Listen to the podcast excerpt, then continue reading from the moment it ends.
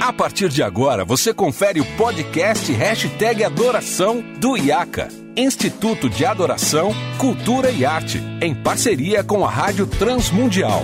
Apresentação, Renato Marinoni. Olá, seja muito bem-vindo a mais um episódio, episódio número 82 do Hashtag Adoração. Você já sabe, eu sou Renato Marinoni e esse podcast é produzido em parceria com o IACA, Instituto de Adoração, Cultura e Arte, e a Rádio Transmundial. E hoje nós vamos dar continuidade à série de episódios que nós temos feito sobre os, os dons ministeriais que Paulo menciona lá em Efésios capítulo 4, ah, na aplicação na vida musical, na atuação do ministro de música, do líder de louvor, do compositor na vida da igreja local. E hoje eu tenho a alegria de receber o querido Guilherme Kerr, uh, uma das maiores referências da minha vida, eu sempre digo isso a ele. Uh, na minha opinião, o maior letrista que a gente tem na música cristã uh, contemporânea brasileira. E eu acho que esse papo vai ser muito legal. Guilherme, seja muito bem-vindo.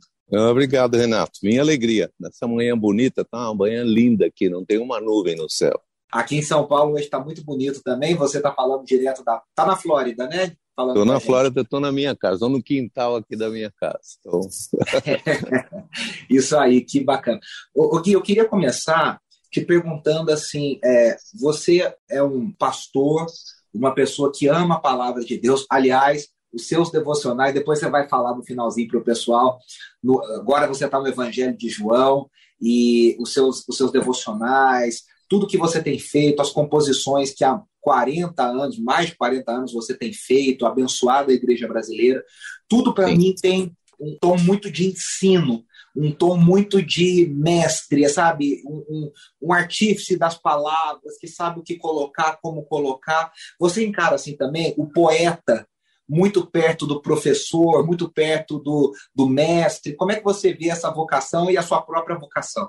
Sim, eu eu, exatamente como você falou, eu, eu, eu, acho que eu não diria que a, que a poesia e que a, a competência poética esteja diretamente ligado ao dom do ensino, porque eu já vi pessoas que têm outros dons, né? profético ou uh, apostólico ou, ou dom de evangelismo, e mesmo a gente mesmo já fez muito trabalho que tinha a ver com a intenção evangelística, e a poesia é um canal, vamos dizer assim, a poesia, talvez a poesia tenha um pouco mais de neutralidade, né, do que, entende? Por exemplo, quando, quando claro. eu li Navio Negreiro, a, o Castro Alves é um profeta, ele não é exatamente um professor, ele é uma pessoa cheia de paixão, ele é uma pessoa assim, ele é uma, é uma explosão, né, ele é uma bomba contra uma situação social que estava evidente naquela época e ele transmite isso, claro, não estou falando não profeta no sentido bíblico, ou talvez esteja também no sentido bíblico,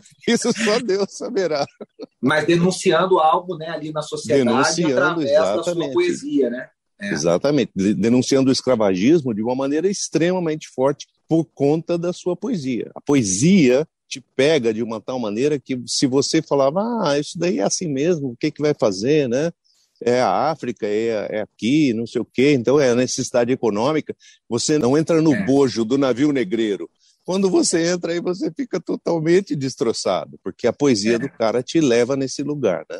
E mais, no meu caso, com, concordo com você. Sim, o meu dom mais forte, com toda certeza, é o ensino. E desde, por conta da minha formação, de ser uma formação evangélica mais conservadora, no sentido de, de acreditar que a palavra de Deus é o fundamento de, vamos dizer assim, da nossa vida e da nossa teologia e tudo mais. Então eu sempre tive esse respeito e esse eu fui desde o comecinho da minha caminhada com Jesus incentivado a amar a palavra, estudar a palavra, decorar a palavra, essas coisas todas. Obviamente isso foi se transferindo quando a gente começou a se meter com música através lá dos vencedores, essa história toda que você conhece. Na verdade, faz 50 anos, hein, esse ano. Eu estou fazendo 68 e com 18 anos que eu me converti, comecei nessa, nessa jornada. Estou fazendo Poxa, meio século, só, só de música e ministério. Caramba. Tô sentindo velho agora. Agora eu tô sentindo mal. que nada, que vem, você tá ótimo e que venham muitas outras décadas para a gente desfrutar da, da sua presença e do, do seu ministério.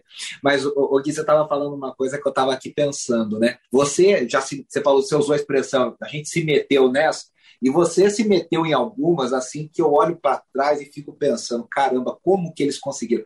Eu, para mim, por exemplo, um disco que ensina muito a palavra numa, uhum. numa área que a palavra é muito econômica, vamos dizer assim, é o Eram 12, né? Que você uhum. ensina sobre a vida dos discípulos e dos apóstolos.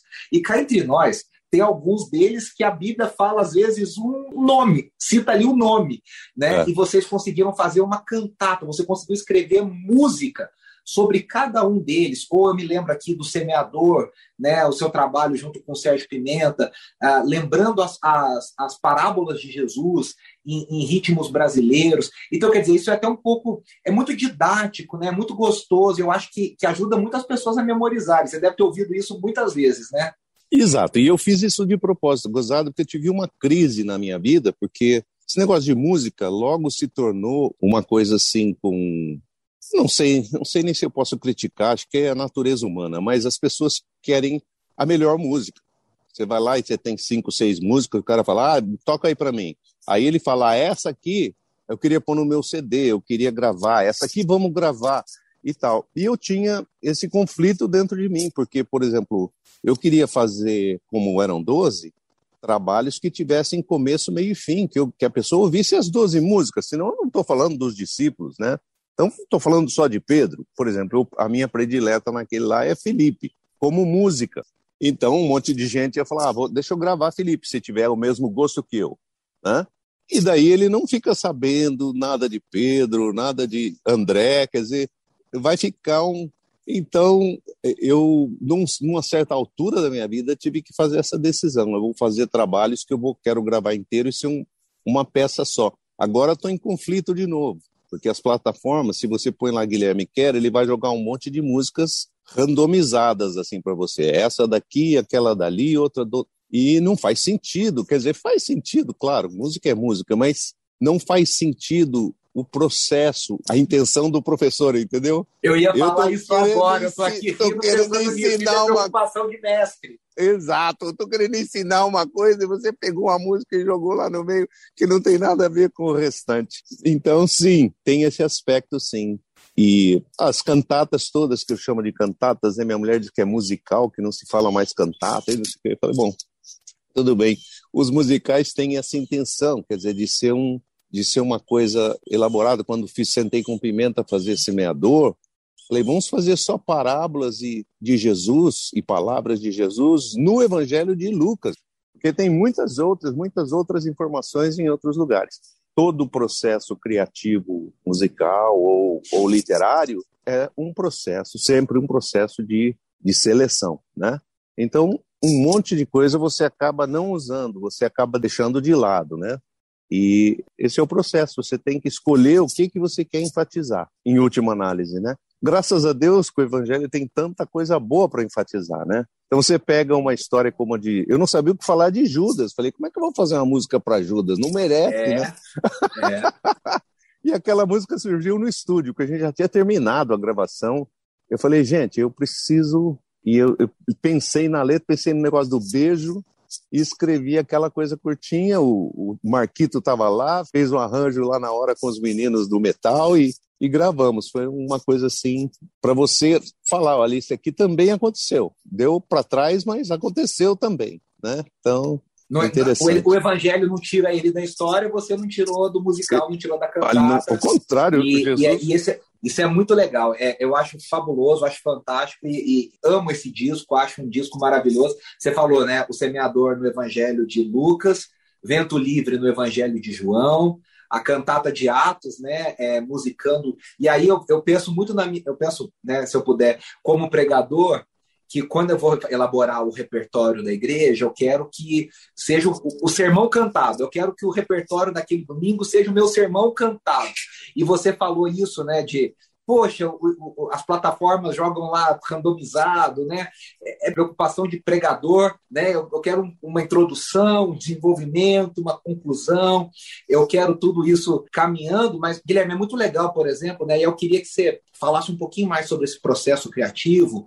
Ah, por exemplo, o livro de Atos, a cantata de Atos. É o livro cantado, né? É, é literalmente ali aquela coisa assim, você, você parece que você está se você faz essa experiência de lendo o livro e, e, ouvindo as músicas juntos, aquilo ali vai guardando na alma, né? Aquela unidade, diversidade, Barnabé, ganha cor, ganha vida, né? A música, ela tem essa, essa beleza e isso, aliado à palavra de Deus, é muito legal na vida da igreja, né? Muito. Eu tive o privilégio, como muitos outros, mas de ser assim, ficar fascinado através do John Stott, através do professor Carlos Lackler, através do, do, professor Walter uh, Werner Castro, lá na Faculdade Teológica, de ser encorajado a, a pregação expositiva. Então, esses trabalhos todos são frutos desse, dessa formação, porque eu falei, bom, a maneira talvez mais gostosa de você, e para mim mais fácil, porque se você falar para mim, olha, Gui, uh, o tema é livre, fala o que você quiser. Nossa, é. Cara, cria um negócio assim na minha cabeça que eu falo, bom, agora eu tenho 66 livros e eu tenho, além das. Eu sou igual das, a você, eu fico desesperado. Eu fico desesperado. Então, para mim, se você falar, olha, você está pregando o João, você pregou o capítulo 1, então semana que vem é o capítulo 2, primeiro é, um, é, uma, é uma, uma formatação que me dá uma certa segurança. Eu não preciso ficar pensando o que, que eu vou pregar, eu vou pregar o que está continuando aí. Agora, claro, tem que fazer o trabalho. O que, que ele está falando do capítulo 2? Eu mudei de capítulo, mudou, mudou a história? Não mudou? Às vezes é a mesma história. Enfim, e por conta disso, a gente começou a trabalhar. Eu estava lá no Morumbi pregando exclusivamente. Então, a cantata de Atos, o João, Vento Livre, nasceram porque eu estava. Os meninos vinham, meninos que eu chamo meus, todos velhinhos como eu hoje, mas não como eu, são mais novos que eu. Mas eles vinham e a gente tinha uma, tinha uma certa uma, uma escola de, de artistas, vamos dizer assim. Uma escola de artistas, uma escola de artesãos da palavra e da música, né? E a gente se reunia semanalmente e fazia coisas. E para mim facilitava se eu pudesse fazer o que eu já estava estudando para pregar de qualquer maneira. Então, aquela semana, estou estudando João capítulo 1 podemos fazer uma música em João 1? Porque todo mundo queria que eu fizesse as letras, porque é, é mais a minha praia. Aí eu falava, claro, isso aí seria o melhor para mim. Se você quiser fazer Efésios, não sei o quê, aí eu vou ter que abrir a Bíblia, dar uma estudada. Eu não posso chegar assim na lata e falar, bom, posso, mas é, é um pouco mais complicado, né? Então, isso ajudou muito, porque, uh, quer dizer, eu gosto, né? Não é todo mundo que gosta e não é todo mundo que quer ficar ouvindo uma música semelhante à outra. Depende muito do gosto de cada pessoa. E hoje em dia, por conta da internet, os, os gostos são assim muito. Ah, o mundo está muito pós-moderno, né? É uma coxa de retalho. Você pega um pedaço Isso. aqui, você pega a música do desse aqui, pega daquele ali, mistura tudo e está tudo bem. E ninguém é. sente nenhum incômodo. E aí, isso, né, a gente pensando no ensino, na pregação, isso me incomoda muito também, né? Tem, você falou da pregação expositiva, não é que a pregação expositiva é infalível, mas ela, eu concordo com você, é um método mais seguro para o pregador, para o professor, saber que ele está não forçando o texto, né? Porque a pregação temática, e eu acho que é muito isso que você está falando, no mundo pós-moderno, é muito fácil o pregador pegar, cita um texto aqui, cita um texto ali, tira outro do contexto, pega outro ali, faz essa coxa de retalho, põe uma certa dose de carisma, de empolgação, e o pessoal da igreja sai, nossa, a palavra foi maravilhosa, e no fim você pergunta, tá, o que, que esse pregador pregou? E a pessoa, ela, ela dá uma. Ela lembra de uma ilustração, né? Lembro é, de uma ilustração que ficou. É, eu lembro daquela história, lembro, mas e aí me parece que o ensino falhou, né? É. E, e, nesse sentido a pregação expositiva e a, as canções, a composição que segue isso também. O Gui, eu até semana passada escrevi no meu Instagram assim: é, cantar a Bíblia não basta. Né? Porque a pessoa fala, ah, você tem que cantar a Bíblia, tá? O, o Eugene Peterson, o professor Eugene Peterson falava, né? É, ler a Bíblia pode ser muito perigoso, porque você uhum. precisa aprender a como ler a Bíblia e interpretá-la.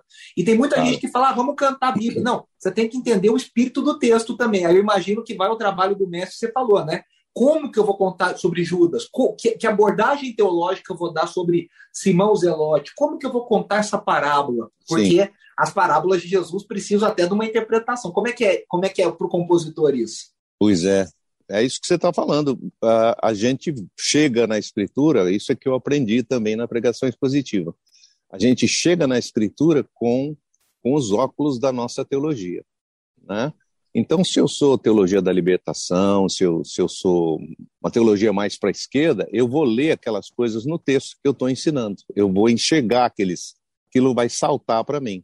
Então, e, e o recurso que eu aprendi, quer dizer, na minha formação mais conservadora, era justamente de você ser fiel ao contexto, não só o contexto uh, gramatical né, do que você está lendo ali, por exemplo, fazer um estudo de quais são os verbos fortes naquele texto, entendeu? Porque os verbos denotam a ação.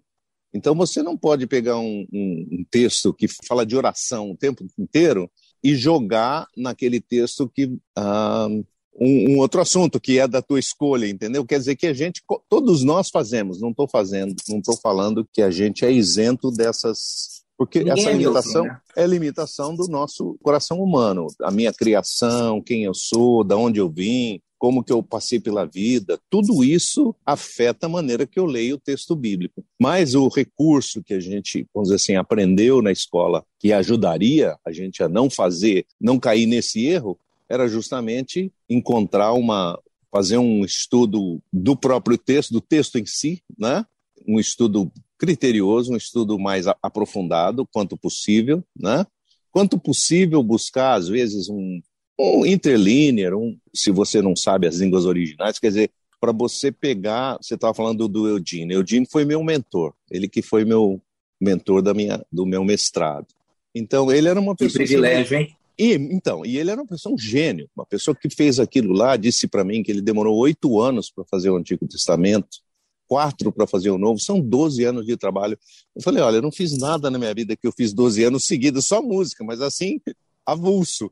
Não é como ele fazia. Toda manhã levantava, ele fazia o meu café, sentava no computador das oito ao meio-dia. E da oito ao meio-dia só fazia isso. Meio-dia acabou, não vou mais olhar para aqueles textos, não vou, vou, vou fazer o resto da minha vida, vou ser pastor, vou dar aula lá no Regent, vou ver meus alunos, vou sair com a Jen. Quer dizer, ele levava a vida dele, mas com uma disciplina, para mim, assim, espartana, né? Falei, eu sou brasileiro, nunca vai acontecer isso aí comigo, eu acho, mas. mas eu achava lindo, achava lindo. Quer dizer, mas é. ele tinha exatamente esse cuidado, apesar da muita gente criticar a paráfrase dele, porque paráfrase você toma muitas liberdades numa paráfrase. Mas ele conhecia o texto original, ele lia no hebraico, lia no grego, quer dizer, dá licença. Aí já é um outro nível de. Né, que eu acho muito maravilhoso. Enfim, isso daí nos ajuda, eu acho, a, a você ficar, não perder o rumo, né? Ah, você diria claro. que para o pro professor, para o mestre, né, seja ele músico, compositor, para selecionar repertório, quanto mais ferramentas a gente tiver, melhor vai ser a nossa atuação, então, nesse sentido, né? Na dependência de Deus, é, é claro. Claro, depois de ter escolhido o repertório, eu diria assim, a escolha do repertório é, eu diria, muito mais, é muito mais carismática, muito mais pneumática, é muito mais assim, a inspiração do que você está vendo no momento. Quer dizer, isso, eu acho que isso é alertado para você com as circunstâncias, com o que está acontecendo no mundo, entendeu? É Covid, está todo mundo doente, tem gente morrendo. Quer dizer, você, você, isso tudo mexe com o teu coração, né? E eu, eu creio muito, muito, cada vez mais, também na atuação e na ação do Espírito Santo, porque a palavra é o, o Espírito Santo. Eu tenho até pensado pensado num, umas ideias sobre, sobre hermenêutica, né? que a gente considera hermenêutica, Jesus Cristo é a chave de interpretação de toda a escritura, papapá, pelo menos eu fui criado assim. Mas eu fiquei pensando, a música cabe em todos esses aqui, a música ela carrega, porque a música tem, o que eu concluí na minha vida é que tem lugares que a, a palavra racional não chega, e que o, a música, por ser uma coisa emocional, eu lembro de uma pessoa que foi convidado para ir na igreja onde eu pastoreava em São Paulo, e a pessoa foi, eu preguei com tanto paixão aquele dia, estava pregando o João, estava empolgadíssimo. E falei, hoje se o cara não entendeu o evangelho, ele não vai entender nunca mais. Pá, pá, pá. E era uma amiga que tinha levado esse cara, que era um chefe dela numa empresa grande aí em São Paulo, nunca tinha entrado numa igreja. Aí ele acabou, acabou sendo tocado. Eu perguntei para ela, e aí, ele entendeu, ele gostou? Ela respondeu assim, olha, ele falou para mim que não entendeu muito não da palavra, mas quando a igreja começou a cantar junto, ele falou que sentiu uma presença naquele lugar que ele vai voltar. Eu falei, ô oh, Jesus, aí que o pregador tem que ficar bem humildezinho, falar, olha, cala a boca, cara, vai estudar teu sermão. mas sabendo que não é, não é a tua palavra eloquente que faz essa obra, viu? É. Então é isso. Maravilhosa. Muito obrigado, viu, Renato? Imagina, obrigado você. Ô, ô, Gui, eu queria encerrar que você falasse dos seus devocionais para o pessoal acompanhar. Agora está nas redes. Fala para o pessoal como é que o pessoal pode acompanhar isso aí. Maravilhoso. Legal. Então, eu estou fazendo, eu estou fazendo uma, uma tradução de vários livros do Novo Testamento. E já fiz Hebreus, já ensinei Hebreus inteirinho, que é um livro super complicado. Então, para aquelas pessoas que têm algum interesse em, sei lá, entender um pouquinho daquela do que o livro de Hebreus está falando. Tá Aliás, tá é o livro de adoração do Novo Testamento, né? Exatamente. É, o que, que aconteceu? O que, que é novo agora no, na adoração no Novo Testamento? Mas estão no meu canal do YouTube, que é Guilherme Quer, YouTube Guilherme Quer, e tanto no, no Face como no, no meu Instagram. Não sei como que acessa no Face e no Instagram, porque eu não sei se o meu acesso é igual de todo mundo mais. Mas só procurar Guilherme que é lá que você encontra, tá, é. tá fácil. Então, e, e o, o Evangelho de João, a mesma coisa que eu estou ensinando agora, eu estou no capítulo 18 essa semana. Mas o podcast, e o podcast, a vantagem do podcast, tanto o Hebreus também está no podcast, é que você pode acessar só só a palavra lá. Você não, não precisa do vídeo, não precisa estar com o telefone na mão, quer dizer, você pode você pode simplesmente ouvir, pôr no fone de ouvido ou pôr no teu carro sem, sem visual, né? Para não atrapalhar você no trânsito, mas você poder ouvir aquela mensagem ou passar para alguém que você tem interesse em comunicar um pouco de Jesus. Então, o Evangelho de João para mim é, um, é uma coisa, um, é um Evangelho muito poderoso. Então, eu estou muito feliz. Ah, as pessoas reagem bem, gostam, têm sido tocadas. Então... Eu ouvi alguns e assim me tocou profundamente. Eu ouvi alguns e agora já, eu, não, eu não acompanhei Hebreus. Agora que você falou, já vou já vou lá buscar para acompanhar Hebreus. Ah, com certeza eu amo o livro de Hebreus, a carta aos Hebreus.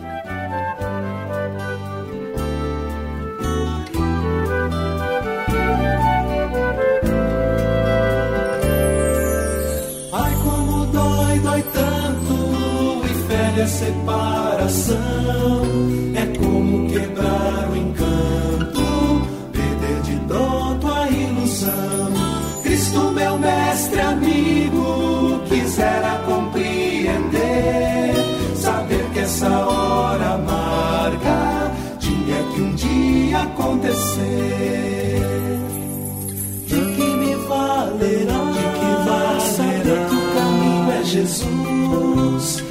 Vida, verdade, luz. Encontro-me a perguntar como equacionar a inevitável cruz que vem nos separar e a solidão conduz.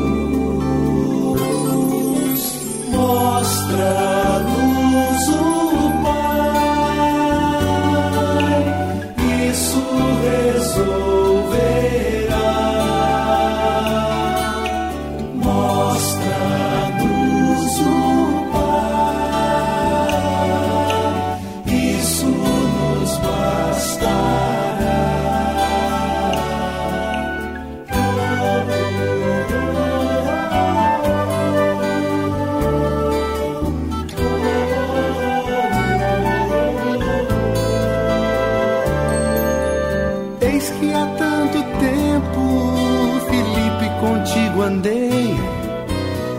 sempre o meu intento mostrar o Pai onde eu passei. Pois quem me vê, amigo, já tem enxergado a Deus. E quem caminhar comigo, desce seus sonhos junto aos meus.